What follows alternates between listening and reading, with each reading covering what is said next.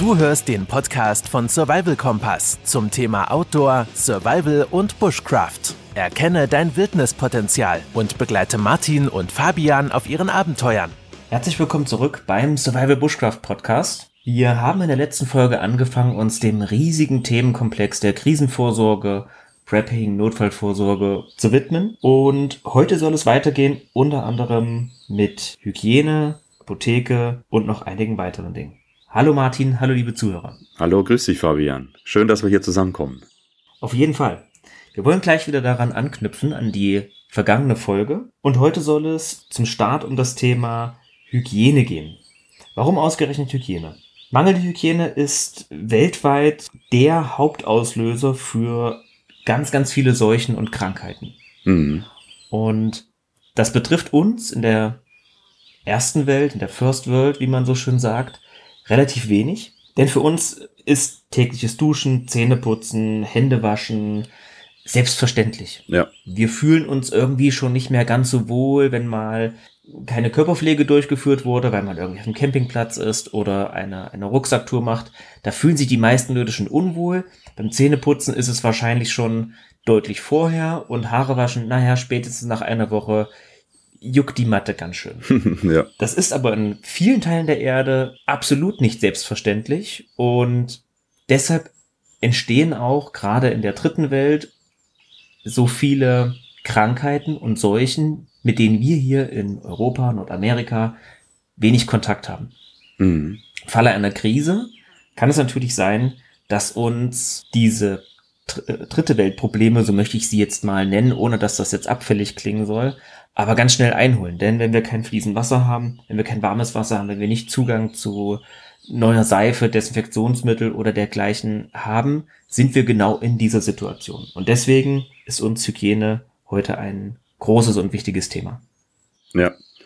Also da stimme ich dir zu. Mir geht es nämlich genauso, wenn ich länger unterwegs bin, drei, vier Tage draußen und ich merke dann schon nach dem zweiten Tag, oh, ich brauche jetzt eigentlich eine Dusche, ja.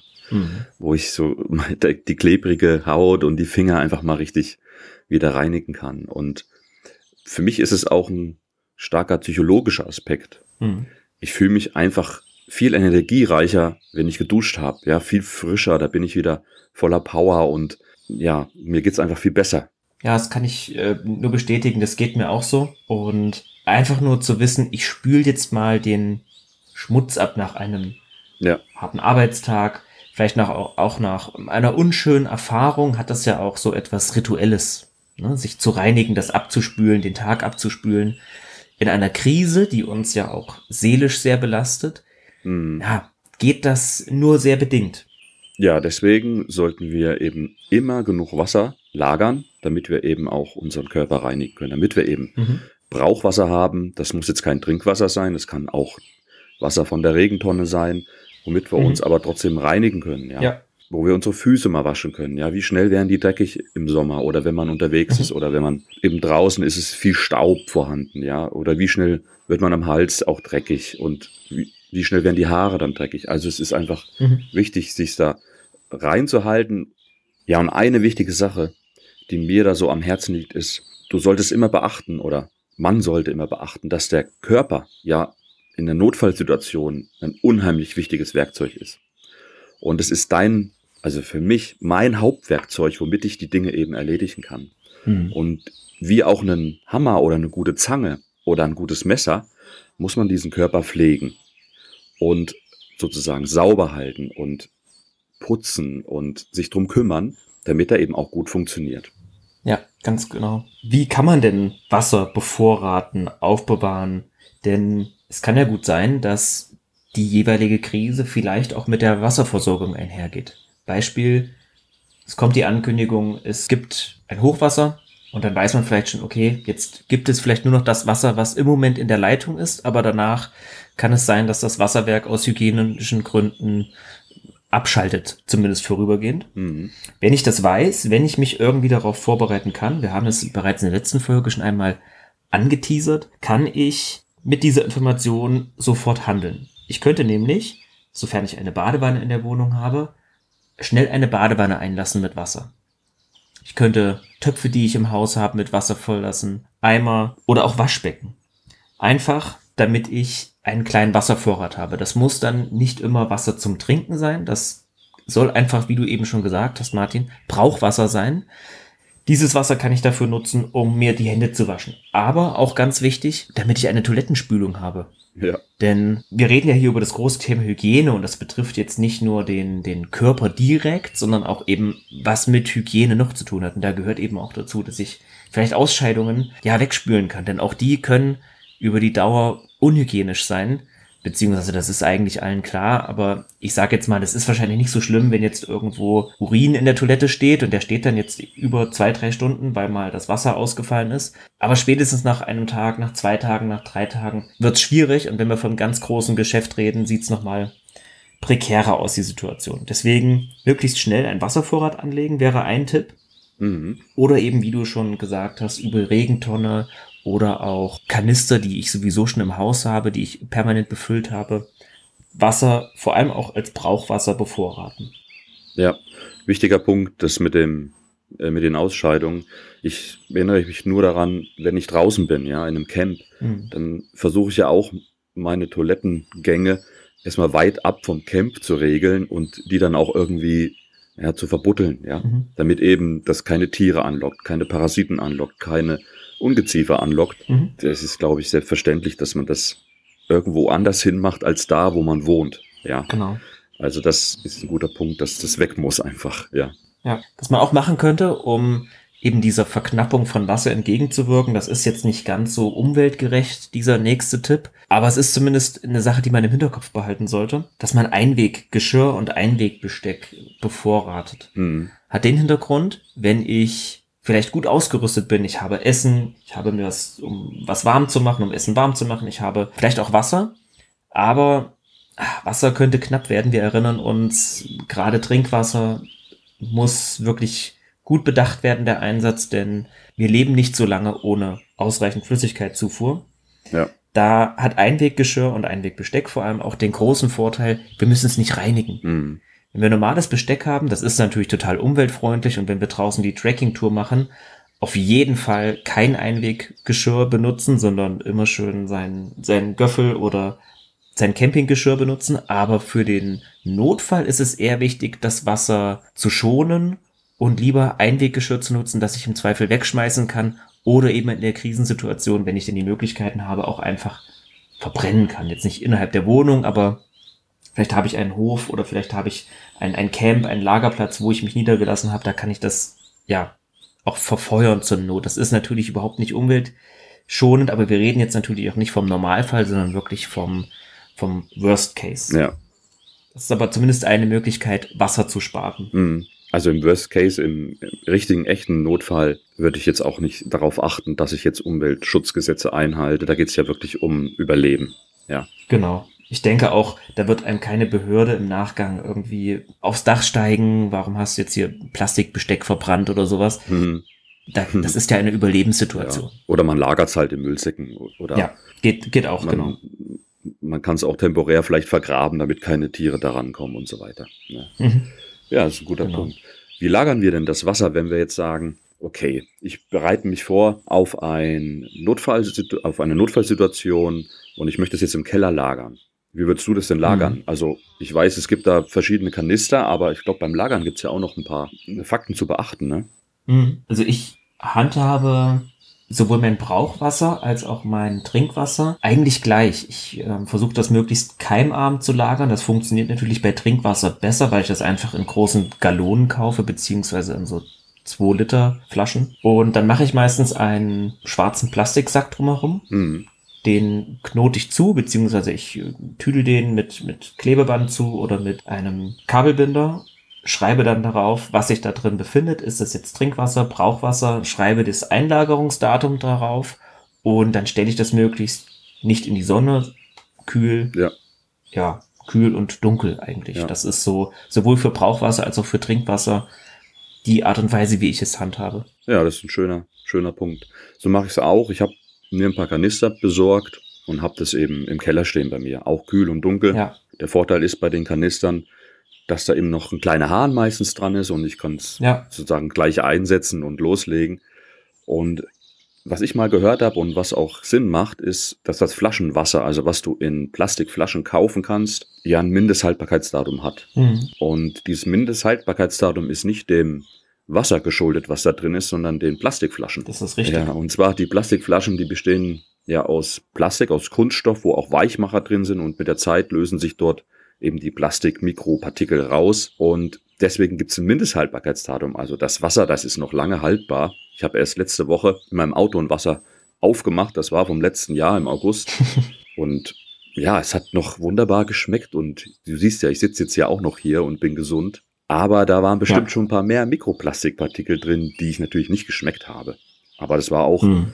ich hatte kein anderes Wasser dabei in dem Moment und Ja. habe gedacht, jetzt probiere ich das auch aus und muss das testen, ja. Ja. Und diese großen Kanister, ja, die so, die eben nicht so weich sind vom Plastik her, das, das ist auch ein Kunststoff, der ist lebensmittelecht. Also der ist für Lebensmittelwasser auch gedacht. Die Kanister kriegst du in Online-Shops oder im Baumarkt. Und die finde ich auch echt gut. Und die hast du auch schnell angepackt, ja, mit einem Griff und kannst du ins Auto schleppen oder ja, kannst du auch für andere Sachen mal nutzen, wenn du jetzt auch draußen länger unterwegs bist, outdoormäßig mit, dem- mit dem Auto, sind die ja auch ganz sinnvoll. Mhm, genau. Ja, wenn das Wasser dann doch mal etwas länger steht oder wir vielleicht mal vergessen haben, das Wasser auszutauschen, auch das Trinkwasser auszutauschen im Keller, das wir eingelagert haben oder in der Garage, je nachdem, wo ihr da draußen euren Vorrat beheimatet, ist es ganz praktisch, wenn man unweit des Wassers auch gleich ein paar Entkeimungstabletten Ja.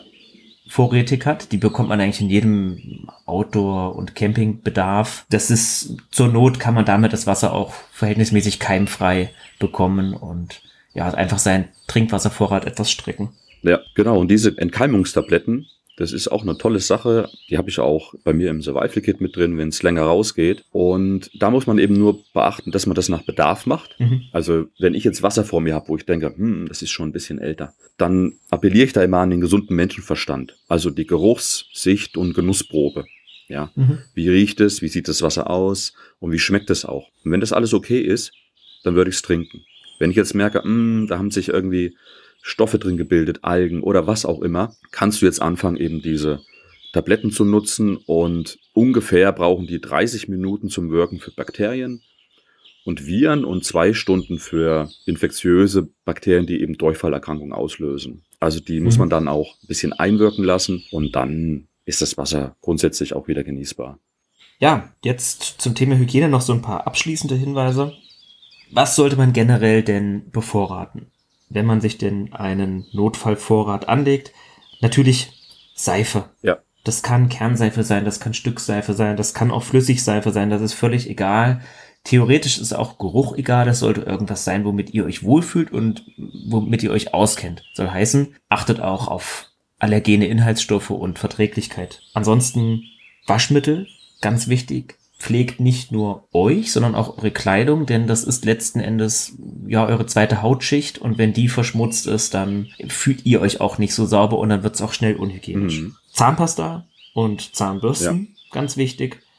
Ja, ansonsten Feuchttücher, Toilettenpapier, ganz, ganz wichtig. Toilettenpapier wird, glaube ich, spätestens seit der Covid-Krise von niemandem mehr unterschätzt.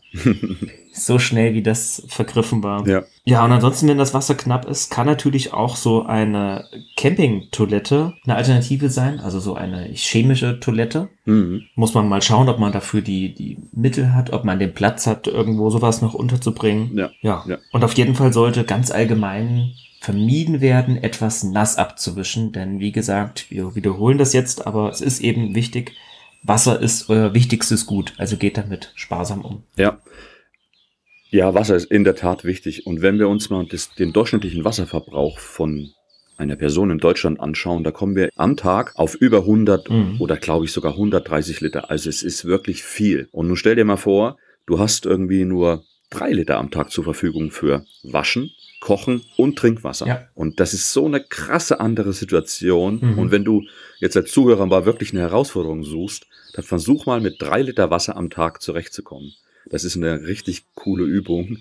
Und da merkt man mal, in was für einem Reichtum an Wasser wir eigentlich leben. ne? Ja, noch, ja. Noch, Ja. ja, wer weiß, wie es äh, aussieht bald, ne, in ein paar Jahren. Wie der Wasserpegel, wenn der Wasserpegel vielleicht zurückgeht. Mhm. Naja, vor allem die, die Trinkwasservorkommen. Ich denke, das Wasser wird nicht zur Neige gehen, aber eben das Trinkwasser könnte Ja.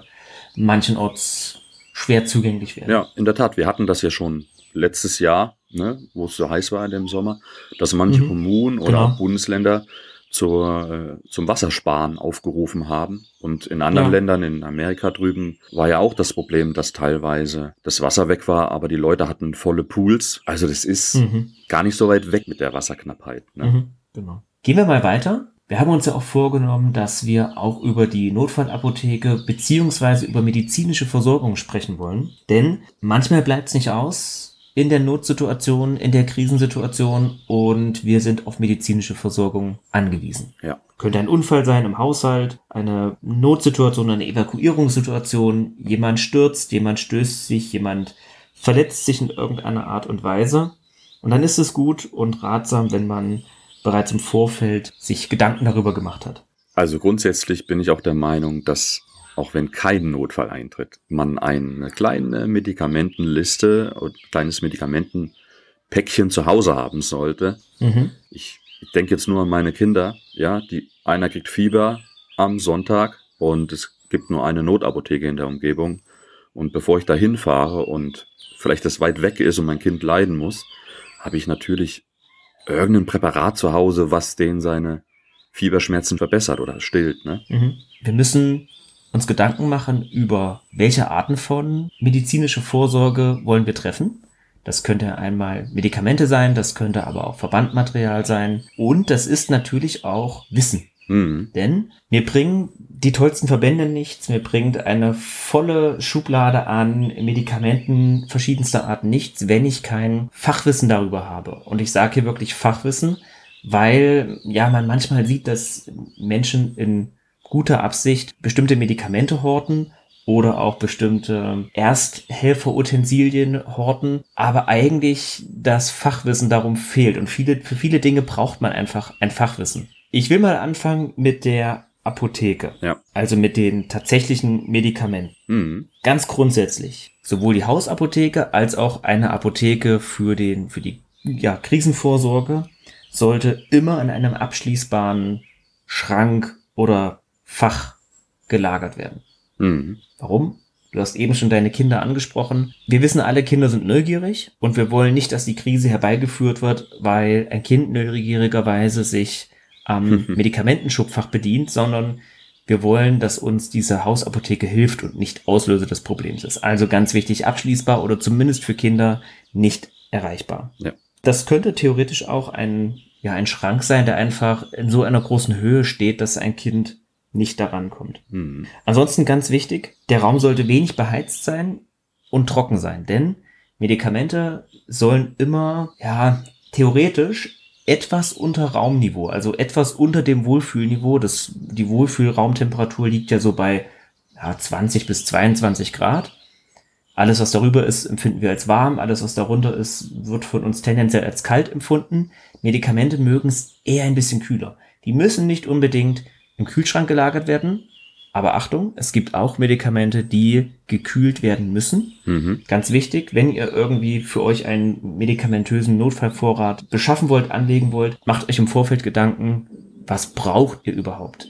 Denn wir haben alle unterschiedliche Grundvoraussetzungen. Es gibt ja Menschen, die per se auf Medikamente angewiesen sind, beispielsweise Diabetiker, die brauchen wahrscheinlich ihr Insulin, das sie sich zuführen müssen. Das bräuchte ich jetzt persönlich nicht, aber das ist ja durchaus ein Thema, das ja wichtig ist für den einen oder anderen. Ja, unbedingt. Ja, gerade wenn jetzt jemand total allergisch reagiert auf Insektenstiche, ja, dann muss da irgendein Mittel drin sein, dass du damit äh, umgehen kannst. Ne? Wenn ich jetzt Insektenstiche bekomme, Mücke oder sowas und ich reagiere normal drauf, dann brauche ich dagegen erstmal nichts. Mhm. Also die ganz individuellen Medikamente sind unheimlich wichtig. Ja. Ja, genau. Wichtig ist, wie ich es eben schon angekündigt habe, vom Arzt verschriebene Medikamente müssen unbedingt drin sein, weil das sind ja in der Regel Dinge, die du auch in deinem täglichen Leben brauchst, wenn du auf Medikamente angewiesen bist. Mhm. Erkältungsmittel können darin sein. Also zum Beispiel was, was Hustenlösendes, etwas Schleimlösendes, etwas Schmerz- und Fiebersenkendes. Mhm. Also ich denke da vor allem an Paracetamol, Ibuprofen. Schaut da auch, was euch am besten hilft. Es gibt Menschen, die vertragen das eine besser und die anderen vertragen das andere besser. Ich gehöre zur Fraktion Paracetamol, hilft mir sehr gut. Ibuprofen kann ich theoretisch weit über das empfohlene Maß hinaus konsumieren, ohne dass ich da eine großartige Wirkung bei mir spüre. Beim Paracetamol sieht das ganz anders aus. Hm. Das muss aber jeder selber ja für sich abschätzen, vielleicht mal in sich hineinhören, wenn man mal krank ist, Fieber hat, Erkältung hat. Das vielleicht auch einfach mal testen Ne, sich beides verschreiben lassen oder beides besorgen in der Apotheke. Natürlich im Rahmen dessen, wie es angeordnet wird, auch in der Dosierung einnehmen, aber einfach mal schauen, was wirkt denn besser bei mir? Worauf reagiere ich besser? Ja. Und dementsprechend eben seinen Vorrat an Notfallapotheke anpassen. Ja, du hast jetzt gerade schon die Dosierung angesprochen und ich möchte mhm. das jetzt nur noch kurz mal einwerfen. Ja, wir sind beide keine Mediziner oder Apotheker und können euch hier auch nur unsere Erfahrungsberichte wiedergeben. Also, du hast es gerade gesagt, Fabian, bitte geht zum Arzt und informiert euch dort ausführlich, mhm. was man zu sich nehmen kann und was nicht. Wir können jetzt hier keine Haftung für Folgeschäden oder Verletzungen ne, in irgendeiner Art ja. Äh, übernehmen, sondern das ist wirklich, du handelst hier auf eigene Verantwortung immer und wir können hier nur Erfahrungen wiedergeben. Genauso ist es, ja. Du hast gerade Schmerzen und Fieber angesprochen und ich habe auch so fünf Sachen in meiner Liste, die müssen immer im Medizinschrank sein. Du hast gerade gesagt Schmerzen und Fieber. Ich habe auch immer was dabei, gegen Durchfall, mhm, sehr, sehr gut. Brechen und gerade eben hat man schon Insektenstich und Allergien. Also das habe ich nicht nur für mich dabei, sondern ich habe es auch schon mal erlebt, dass jemand noch nie im Wald war, den haben ein paar Mücken in den Fuß gestochen, in den Knöchel unten und der ist angeschwollen und konnte nach einer Stunde fast nicht mehr laufen. Ja. ja. Und es gibt auch fiese Mücken und fiese Insekten, die man nicht gewohnt ist vielleicht. Und ja. da ist es richtig toll, wenn man auch sowas für andere dabei hat. Ne? Ja, es geht ja auch nicht klar. nur um dich selbst, sondern auch ja, um deine Frau, deinen Mann, deine Kinder, deine Freunde, wer auch immer vielleicht noch Hilfe braucht. Vielleicht klopfen mal die Nachbarn an der Tür und brauchen sowas. Mhm. Ja, und Schürfwunden und Verbrennung und was gegen Sonnenbrand finde ich auch wichtig. Ja, genau, ganz, ganz tolle Einwürfe. Das sind auch Dinge, die auch ich mir aufgeschrieben habe, die essentiell sind. Wir können euch jetzt hier und wollen auch keine Markenempfehlung geben von Mitteln, welche gut wirken oder welche nicht so gut wirken. Probiert das einfach aus. Lasst euch von eurem Hausarzt beraten. Fragt, was kann ich gegen Übelkeit nehmen, was ist besonders gut bei Durchfall, Erbrechen und so weiter. Auch da von uns wieder nur der Hinweis, kümmert euch darum, informiert euch diesbezüglich und passt eure Hausapotheke an. Ja. Was man auch noch machen kann, ist das gibt es bisweilen manchmal auch frei verkäuflich. Braucht man kein Rezept dazu. Das sind so kleine Päckchen, die so eine Trinkmischung haben, die besonders elektrolytreich sind. Mhm. Und die vor allem gut sind, wenn man dehydriert ist, wenn man vielleicht lange nicht getrunken hat oder auch wenn man vielleicht von Durchfall geplagt war oder mhm. Erbrechen mhm. und der Körper ganz viel wichtige Nährstoffe, Elektrolyte ausgeschieden hat und man schnell wieder zu Kräften kommen muss. Und die können bisweilen auch so ein kleiner Boost sein. Ja, ja, schöner Punkt. Ich hatte das mal, ich musste mich mal zum Beispiel mhm. durch ein Virus ganz stark übergeben, permanent. Und mhm. ich hatte so wenig, so einen ganz niedrigen Wasserhaushalt auch im Körper und dadurch auch ganz wenig Elektrolyte im, im Blut, ne? Ja. Und da haben meine Finger angefangen zu kribbeln. Und da habe ich schon gemerkt, wow, das Blut wird, wird dicker. Mhm. Also da hilft dann auch Elektrolyte rein, äh, viel Wasser trinken und dann geht's auch wieder bergauf. Ne? Ja, total. Was man auch in die Hausapotheke hineinpacken kann, sind natürlich dann die Hardware, so möchte ich sie mal nennen. Also Verbandmaterialien. Das geht los bei Pflaster, Binden, mhm. Mullkompressen. Da gibt es verschiedene Größen. Lasst euch da auch in der Apotheke beraten. Das vieles davon ist auch frei verkäuflich in Drogerien zu erhalten. Schaut auch gern mal in einen Verbandkasten vom Auto. Der ist eigentlich ideal, um sich mal einen Überblick zu verschaffen, was denn so von ja, von offizieller Stelle, auch vom Staat immer so vorgegeben wird, was man für die Notfallvorsorge da haben sollte. Einfach mal einen abgelaufenen Verbandkasten öffnen, reinschauen, sich auch mal so eine Binde angucken, so eine Mullbinde angucken, die mal anfassen. Wenn man damit nicht täglich Kontakt hat, dann ist das ja auch ein ungewohntes Terrain, das man sich begibt. Und einfach mal damit rumspielen, testen, sich mal versuchen, testweise einen Verband anzulegen, sich oder auch den Kindern oder den Freunden, dem Partner, einfach um so ein kleines bisschen ein Gefühl dafür zu bekommen, wie verhält sich das, wie verhalten sich diese Materialien, denn es ist nicht ungewöhnlich, dass ungeübte Menschen Verbände entweder viel zu locker oder mhm. viel zu fest anlegen. Mhm. Und Ich habe jetzt den großen Vorteil, ich habe so ein bisschen Expertenwissen, denn ich arbeite als Krankenpfleger. Ne? Ich habe damit täglich zu tun, aber das hat nun mal nicht jeder. Und dementsprechend kann ich nur jedem raten, sich damit auseinanderzusetzen und eben ja auch da ruhig einmal rum experimentieren. Ja, guter Punkt. Ich bin jetzt kein Experte darin und mache das sehr, sehr wenig, sondern mhm. ich übe das höchstens mal. Oder ich, ja, ich war mal vielleicht auf dem Erste-Hilfe-Kurs, wo ich meinen Führerschein gemacht habe. Und auch hier mhm. der Hinweis, das ist ganz sinnvoll, dass du das als Zuhörer oder auch wir jetzt alle paar Jahre auffrischen. Ja, ja. Das können alle paar fünf Jahre sein, es reicht vielleicht. Aber es gibt Erste-Hilfe-Kurse, die werden für wenig Geld angeboten.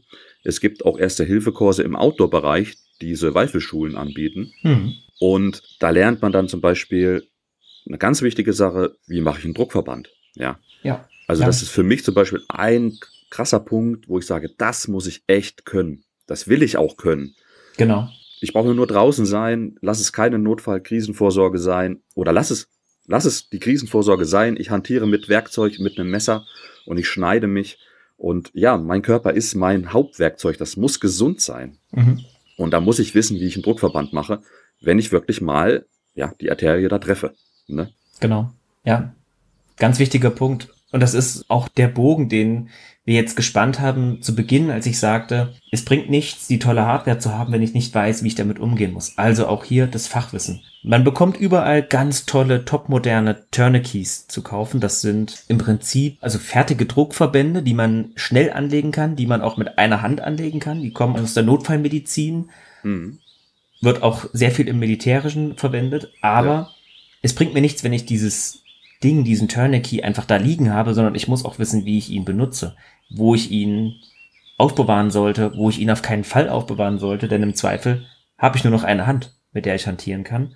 Ja. Und auch das sind Dinge, das muss geübt sein. Es gibt einen Haufen Tutorials im Internet, die kann man sich angucken, aber noch besser ist es eben vor Ort irgendwo einen ja, erweiterten Erste-Hilfe-Kurs für seine Bedürfnisse wahrzunehmen und dieses Wissen auch immer wieder aufzufrischen, denn es schleichen sich Fehler ein, es geht Wissen verloren, viele kleine Details, an die denkt man dann vielleicht fünf, sechs, sieben, acht, neun, zehn Jahre später nicht und wir wissen ja alle nicht, wann die Krise kommt, ob sie kommt. Aber wenn sie kommt, ist es eben besser, man ist vorbereitet.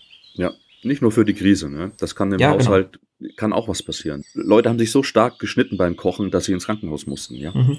Und ja. da ist es doch ganz essentiell, dass jemand vielleicht anderes mit im Haushalt lebt, der weiß, wie ein Druckverband geht. Ja? Mhm. Also die Mediziner, der Krankenwagen, die, der dich dann abholt, die sind heilfroh, wenn du vielleicht schon äh, Maßnahmen getroffen hast. Ne? Mhm.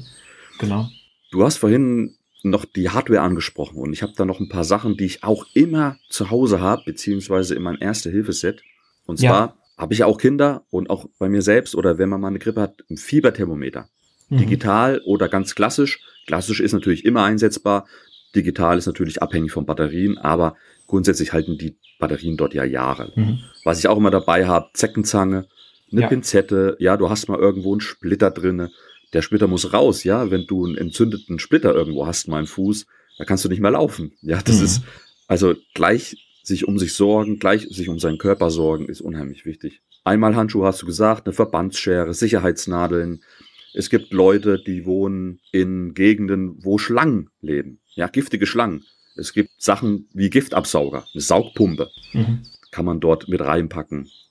Ähm, du hast Mullbinden und Binden angesprochen. Ich finde Gipsbinden auch noch ganz praktisch. Mhm. Wenn du vielleicht mal wirklich, weiß, weiß nicht was, äh, fixieren musst, ne? Irgendeine, was angestaucht ist. Das wird ja dann so richtig hart, diese Gipsbinde. Ja. Und für die ganz harten, die wirklich sagen, hey, wenn jetzt alles zusammenbricht hier, ich muss mich selbst versorgen, ja, dann pack halt noch ein Einwegskalpell und Kanülen und Spritzen mit ein, wenn du damit umgehen kannst. Mhm. Ja, also vielleicht in deinem Fall, Fabian, oder jemand, der sowas kann und davon, davon eine Ausbildung hat, da würde ich sowas definitiv einpacken, ja. Also das ja, genau. ist dann total wichtig. Vielleicht musst du wirklich mal einen kleinen Schnitt machen, um irgendwo was zu reinigen oder die Wunde hat sich wirklich entzündet, ja.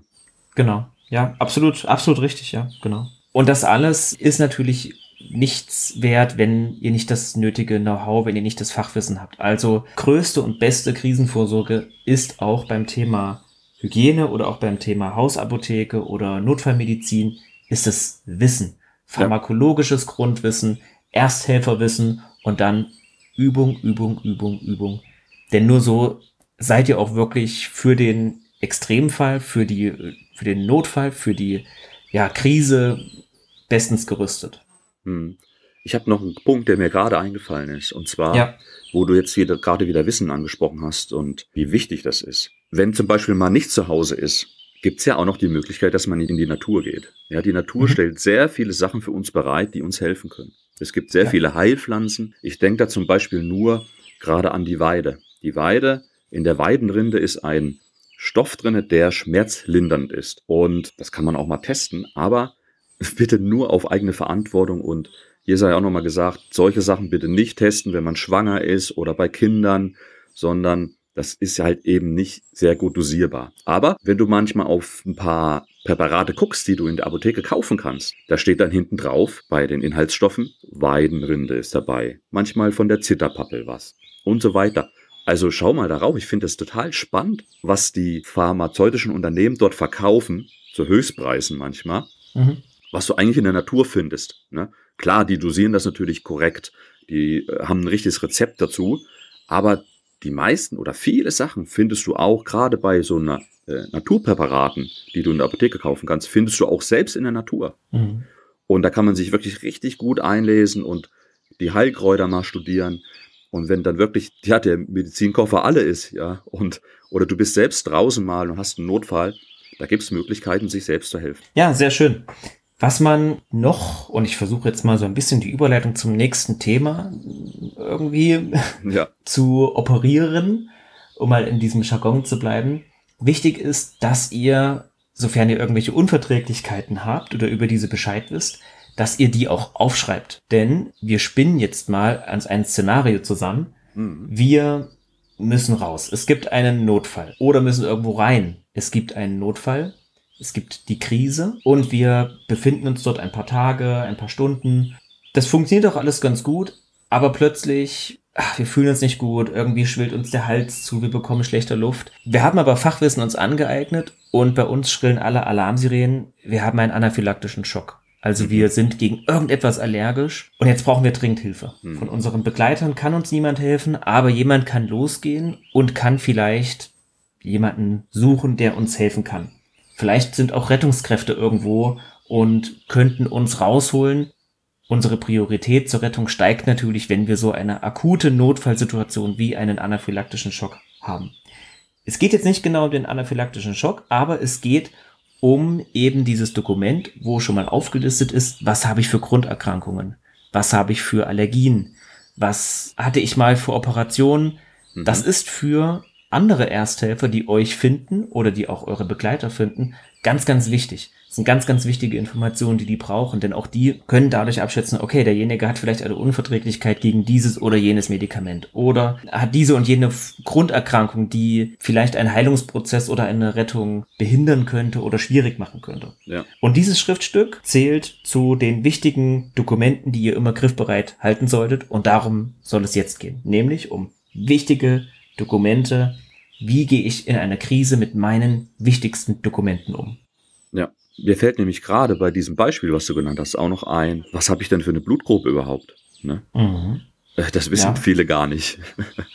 Äh, ich stand auch erst vor der Herausforderung vor ein paar Monaten, äh, musste das erstmal recherchieren. Oder was nehme ich denn schon für die Medikamente ein? Ne, Blutverdünner, ganz wichtige Sache, wenn irgendjemand äh, blutet und der nimmt noch Blutverdünner. Und ja, was habe ich denn noch für Dokumente? Also ich denke da zum Beispiel gleich an meinen Ausweis, ja, oder an meine Geburtsurkunde. Mhm. Hm, ja. Was hebst du denn noch so auf? Also was heftest du dir denn ab? Hast du einen Ordner, wo du das aufbewahrst, vielleicht in Kopien ja auch, ja, dass man alles ja. zusammen hat, wo man sagt, diesen einen Ordner, mhm. wenn ich raus muss aus der Wohnung, den schnapp ich mir noch, ja. Genau. Je nachdem, aus was für einem ja, Verhältnis ich komme, aus was für einem wirtschaftlichen Verhältnis ich komme, ob ich in einem Angestelltenverhältnis bin, ob ich vielleicht selbstständig bin, ob ich eine große Firma habe, die ich leite, Mhm. oder ob ich mittellos bin und vielleicht arbeitssuchend bin oder berentet bin oder noch Schüler bin, je nachdem eben wo ich im Leben stehe, ist es wichtig, dass man sich trotzdem Gedanken darüber macht, welche wichtigen Dokumente habe ich, welche brauche ich. Und wichtig wäre, dass man alle diese wichtigen Dokumente, und wir reden hier wirklich von den, wirklich nur den allernotwendigsten, wenn man die entweder im Original oder eben als Kopie Mhm. in eine Mappe abheftet, die ich zu meinem Notgepäck, das ist ein Thema, über das wir zu gegebener Zeit auch noch sprechen, mit dazulege, damit ich eben diese Sachen parat habe. Und da gehören, wie du schon natürlich gesagt hast, Geburtsurkunden, Heiratsurkunden, Sterbeurkunden, Stammbücher eventuell dazu, aber auch Sparbücher, sofern das überhaupt noch jemand hat heutzutage. Hm. Ja. Ähm, Kontoverträge, Aktien, Wertpapiere, Versicherungspolicen, alles solche Sachen gehören da rein. Da können aber auch Renten, Pensionsbescheinigungen oder Steuerbescheide oder Nachzahlungen oder eben auch, wenn ich in einem selbstständigen Verhältnis bin, auch offene Rechnungen von Schuldnern drinne sein, Mhm. die mir noch Geld schulden. Denn im Zweifel bin ich vielleicht in der Nachweispflicht, dass mir derjenige ja noch Geld schuldet und ich eigentlich darauf warte, aber jetzt die Krise mir da vielleicht mein Büro unter Wasser gesetzt hat. ja, ja. Ja, was mir noch einfällt, ist zum Beispiel auch ein Testament. Ne? Ganz wichtig, ja. Was, was wäre, wenn ich in der Krise, äh, Extremfall, umkomme? Ja. Mhm. ja Was wird klar. mit meinem, mit meinem Vermögen, wenn ich welches habe? Was wird mit meinen Mhm. äh, Habseligkeiten oder auch was soll mit meinen Kindern passieren? Wer soll da die Aufsichtspflicht bekommen? Ja, Äh, wer sich darum kümmern am Ende? Ne? ja, klar. Natürlich auch Qualifikationsnachweise, Mhm. Zeugnisse, Ausbildungsnachweise, Studienabschlüsse, alle diese Sachen, Mietverträge, Besitzurkunden, Auszüge aus Grundbüchern vielleicht, aber auch Patientenverfügungen, Vollmachten. Alle diese Dinge, klingt jetzt ziemlich viel und ich äh, sehe quasi vor meinem geistigen Auge schon den Zuhörer, die Zuhörerin da draußen, die jetzt denkt, oh Gott, wird das ein riesen Aktenordner, den ich da mitschleppen muss. muss gar nicht sein, wirklich. Es geht hier nur um den Nachweis. Es geht nicht darum, dass ihr jetzt eure kompletten Kontoauszüge der letzten fünf Jahre mit euch rumschleppen müsst oder Gehaltsabrechnungen der letzten zehn Jahre oder, oder auch der letzten zwei Jahre. Das reicht ja manchmal schon, um ganze Aktenordner zu füllen, sondern es geht wirklich nur um die Nachweise. Ja, ich stelle mir auch vor, wenn man es jetzt ausarbeitet, die ganzen Dokumente, man könnte Mhm. es ja vielleicht auch hinten draufdrucken auf noch, aufs Blatt oder vielleicht auch ein bisschen kleiner, damit man zwei Dokumente auf ein Blatt bekommt. Mhm. Ja, ja. falls einem das zu dick wird, der Ordner. Und wer richtig, richtig sicher gehen will, also das finde ich auch nicht so schlecht, der nimmt das noch alles auf dem USB-Stick mit. Ne? ganz genau, ja. Also nicht nur ja physisch, was vielleicht ja doch verbrennen kann oder vielleicht äh, nass werden kann oder die Farbe verschmiert oder sowas. Ein USB-Stick, vielleicht irgendwie eine kleine wasserdichte Schachtel eingepackt, das ist auch Mhm. ganz, ganz sinnvoll. Na klar, USB-Stick, eine kleine SSD-Festplatte. Wir haben ja den Luxus, es wird ja immer alles, es wird ja alles immer kleiner. Selbst Mhm. Festplatten sind nicht mehr diese riesen Oschis, die es früher waren, sondern auch SSDs sind mittlerweile sehr kompakt. Aber natürlich reicht auch der, der USB-Stick und der passt ja zur Not in die gelbe Hülle eines Überraschungseis und ist damit vergleichsweise ja wasserdicht oder vor Spritzwasser geschützt. Ne? Auf jeden Fall. Ganz wichtig wären auch so Sachen wie ein Impfpass oder Mhm. ein Mutterpass, je nachdem, in welcher Lebenssituation man kalt erwischt wird. Und ja, eben Dinge, die für euch, Dokumente, die für euch einen existenziellen Wert haben. Ja, bei mir wären das zum Beispiel auch ja, Fotos vielleicht, ne? Von Ja? irgendwelchen tollen Erlebnissen oder Ja. von meinen Kindern oder von Ja. der Geburt meines Kindes oder Ja, von genau. der Heirat oder von Oma und Opa noch, ähm, die leider nicht mehr da sind und so weiter. Mhm. Ja. Genau. Ja. Das, ich kann natürlich ähm, ein ganzes Fotoalbum mitnehmen. Ich kann aber auch versuchen, das irgendwie, irgendwie mir kompakt zu machen. Und es gibt ja da auch kleine Fotobücher, die wirklich dann im, im Mini-Format sind, wo ich dann verschiedene Passbilder reinkleben kann oder Mhm. Fotos ausdrucken kann, Collagen für jede Seite erstellen kann. Und das ist vielleicht nicht unbedingt wichtig, weil ihr irgendwas nachweisen müsst, aber das kann euch in der Krise nochmal einen Motivationsboost, einen wirklich letzten Überlebenswillen aus euch rauskitzeln, der euch vielleicht eine Stunde, vielleicht einen Tag länger durchhalten lässt und durch den ihr nochmal neue Kraft, neue Energie und Motivation tanken könnt. Ja, das ist ein guter Punkt auf jeden Fall. Mhm. Schön. Okay, dann haben wir auch Dokumente, wichtige Dokumente behandelt, abgeschlossen. Was ihr natürlich jetzt damit macht, ob ihr das genauso sinnvoll findet wie ich, ist euch überlassen. Ich habe zum Beispiel einen Bekannten, der absolut minimalistisch lebt und der sagt, in meinem Fall wäre es besser, wenn ich gar keine Dokumente mitnehme, hm. weil ich im Zweifel dann nur noch mehr Probleme im Nachgang hätte, irgendwas mir wieder zu besorgen. Das müsst ihr für euch selber entscheiden. Ja, was mir bei Dokumenten vielleicht noch einfällt oder noch einfällt, was vielleicht darunter zählt. Wie sieht's denn mit Bargeld aus? Also hm. ich weiß nicht, ob das so Richtung Dokumente geht, aber in meine Dokumente würde ich vielleicht noch irgendwie eine, einen Briefumschlag mit einer gewissen Menge Bargeld einpacken. Also ich würde das allgemein in mein Notfallgepäck oder in mein, ja, wenn eine Krise im Anmarsch ist oder gerade eintritt oder ich würde da auch immer Bargeld lagern. Ja. ja. Also es kann ja passieren, und dazu kommen wir später noch, Stromausfall, kein Bankautomat geht mehr. Ja, mhm. wie kommst du dann an Geld? Ein paar Geschäfte werden aufhaben. Vielleicht der kleine Tante Emma Laden um die Ecke, der hat vielleicht doch ein paar Gurken und Bananen, aber der will natürlich auch Bargeld haben dann. Ja, klar. Und dafür ist es immer auch gut, dass du da ein paar Bargeldreserven zu Hause hast. Mhm. Wenn es natürlich möglich ist, wenn du, wenn du den, das Polster hast, ja. dann leg es auf jeden Fall an und leg dir ein paar Scheinchen auch zurück, auf die du zugreifen kannst. Absolut, absolut. Das ist ein ganz, ganz wichtiger Punkt und ich hätte ihn beinahe vergessen, aber das können wir durchaus hier mit hineinnehmen in wichtige Dokumente. Mhm. Bargeld. Ich kann hier keine Empfehlung geben, was eine angemessene Menge ist und für was man das auch immer braucht. Der eine sagt, 150 Euro ist in Ordnung. Der nächste wird sagen, für eine Fluchtsituation, eine, eine Krisensituation wirst du mehrere tausend Euro brauchen, weil du vielleicht ja. jemanden schmieren musst oder weil du vielleicht Schleuser bezahlen musst oder, oder Mittelsmänner bezahlen musst oder um an Insider-Informationen zu kommen oder um irgendwo durchzukommen. Das kann gut sein. Ich habe noch nie in so einer Situation gesteckt, zum Glück. Deswegen, ich tue mich schwer damit, hier eine Summe zu nennen. Aber was auf jeden Fall Sinn macht, ist auch nicht nur eine Währung zu haben, sondern vielleicht auch noch eine zweite oder vielleicht auch eine dritte starke mhm. Währung zu haben. Mhm. Ich denke da vor allem jetzt, ich spreche jetzt aus deutscher Sicht, dass wir den Euro natürlich haben, dass wir eine gewisse Summe X in Euro haben, mhm. aber dass wir vielleicht auch von irgendeinem Anrainerstaat, auf den wir es abgesehen haben, wo wir uns vorstellen könnten, dass sie vielleicht da hinflüchten oder uns mhm. dorthin erstmal zurückziehen, dass wir auch Währung in polnischen Zloty oder schwedische Kronen, ja, aber da einfach Geld auch in einer anderen Währung bei sich zu haben. Der Dollar bietet sich auch an. Ja. Wir sind zwar nicht auf dem nordamerikanischen Kontinent, aber es gibt viele Länder auf der Erde, die im Zweifel auch Dollars nehmen, weil es eben eine mittlerweile so internationale Währung wurde und weil man Dollar eigentlich überall auf der Welt problemlos tauschen kann. Hm. Was mir noch einfällt, wo du gerade über Wertgegenstände sprichst, wer kein Geld lagern möchte oder auch schon Geld gelagert hat, es gibt ja auch die Möglichkeit, dass man Geld umtauscht in, in eine harte Währung, wie zum Beispiel Gold. Ne? Ja. ja. Oder das kann auch Silber sein oder was auch immer, mhm. worauf man eben so seinen Fokus hat.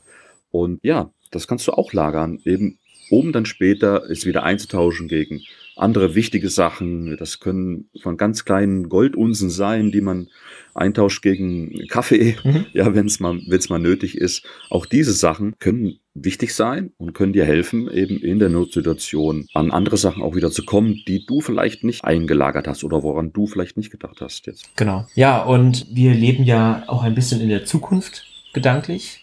Wobei es ist eigentlich keine Zukunft, es ist ja mittlerweile absolut Realität geworden dass auch immer ja mehr Kryptowährungen den Weg auch in den Mainstream finden. Mhm. Und auch da sei gesagt, wenn ihr glückliche Besitzer von Bitcoins, von Ethereum, ich hoffe, ich habe das richtig ausgesprochen, hm. oder von anderen Kryptowährungen, Coins, wie auch immer seid, speichert euch die ab, speichert euch die auf einem Datenträger ab, dass euch das auf keinen Fall verloren geht. Denn im Zweifel, wir, wer sich damit ein bisschen beschäftigt hat, weiß, wie stark die Kurse schwanken können. Und ja, wer weiß, vielleicht habt ihr sogar Glück im Unglück in der Krise und wäre schlimm, wenn euch diese ja, Kryptowährung verloren geht, weil einfach euer Computer zerstört ist und ihr nicht mehr an dieses Geld kommt.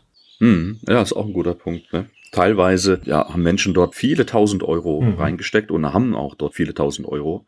Um darauf nicht mehr zuzugreifen, vielleicht, wenn sich wieder eben beruhigt hat, normale Verhältnisse wieder eintreten, das wäre ja fatal. Ne? Gut, das soll's dazu erstmal gewesen sein mit Teil 2 zum Thema Krisenvorsorge, Prepping, Notfallvorsorge. Wir hoffen, es hat euch gefallen. Wir werden mindestens noch eine weitere Folge machen, unter anderem zum Thema Fluchtrucksack, ja oder auch zu, ja, vielleicht einigen Szenarien. Da müssen wir uns nochmal schlau machen. Aber bis dahin habt ihr Zeit, diese und auch die letzte Folge nochmal eingehend zu hören, mit euren eigenen Erfahrungen auszutauschen und eure Prepping-Kenntnisse dementsprechend zu adaptieren und auch eure Vorräte, ja, vielleicht ein bisschen auszubessern. Auf jeden Fall, Fabian. Ich fand es total interessant, auch deine Erfahrung hier zu hören.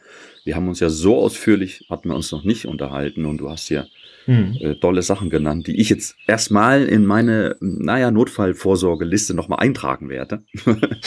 Fand ich echt sehr interessant, hat mir viel Spaß gemacht und wir haben echt gute Themen gehabt, ne? Hygiene, medizinische ja. Vorsorge, Apotheke, echt wichtig alles und die Dokumente. Und wir haben noch ein paar wichtige Sachen auf Lager und die kommen dann in der nächsten Folge. Ich freue mich schon drauf und es wird bestimmt auch wieder richtig spannend. Und bis dahin wünsche ich euch als Zuhörer viele tolle Erfahrungen draußen, wenn ihr unterwegs seid oder vielleicht auch jetzt anfangt, eure ja, Notfallvorsorgeliste nochmal aufzuräumen oder vielleicht sogar gerade eine zu erstellen. Genau so ist es. Ja.